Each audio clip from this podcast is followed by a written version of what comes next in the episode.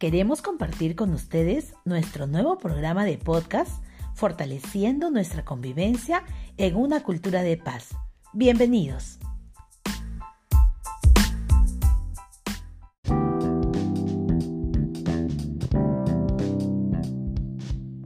Les habla Astrid Mendoza Mejía y quiero compartir con ustedes el cuento Pollito Pío. Pollito Pío está muy triste. Hoy fue el quinto día que su gran amigo Chusquín, la tortuguita, no vino a jugar con él. Miraba el camino por donde siempre venía Chusquín. Los árboles eran los mismos. El cielo estaba igual de celeste que todas las mañanas anteriores. Pero una cosa faltaba la presencia de Chusquín haciendo alboroto a su llegada a Villa Rosita, lugar donde vivía Pío con sus once hermanitos, su mamá Gallita y su papá Cocoroco. Aunque cada uno de los hermanos de Pío querían animarlo, él no dejaba de pensar en el motivo por el que Chusquín no lo venía a ver. Podría ser porque la semana anterior no le prestó su PlayStation. Oh, amigo Pío, préstame tu play un ratito, había dicho Chusquín. De inmediato y sin pensar más, Pío le contestó, No, Chusquín, lo puedes malograr. Este play es mi regalo por haber sacado altas notas. Pío no se dio cuenta que en ese preciso momento Chusquín bajó la mirada y pensó, yo no puedo sacarme altas notas porque debo trabajar y ayudar a mi mamita, la tortuga.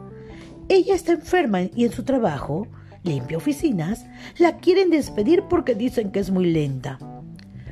Pío no aguantó más y decidió llevar a cabo el refrán siguiente.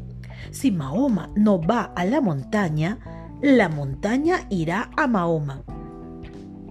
Pío no sabía quién era Mahoma, pero lo mismo le hubiera deducido si fuera Huguito, Marranito o Perico. Y entonces fue y lo encontró, limpiando la oficina, ayudando a su mamá tortuga. No necesitó preguntarle qué había pasado. Cogió el trapeador y con sus patitas cortas se sumó al trabajo.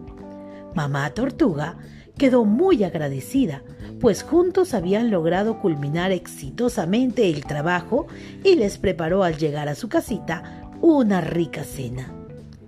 Mamá tortuga dijo, Gracias, Pío. Has demostrado ser un verdadero amigo. No solo se conoce al amigo en los momentos buenos, sino en los difíciles. Este cuento ha terminado, pero no termina la amistad que compartimos. Esa es de larga duración.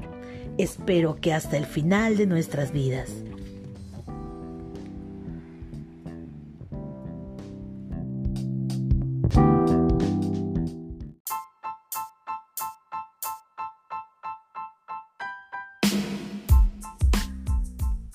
Agradeciendo la atención prestada, nos despedimos hasta una nueva oportunidad, esperando que tú, como yo, sigamos fortaleciendo nuestra convivencia en una cultura de paz.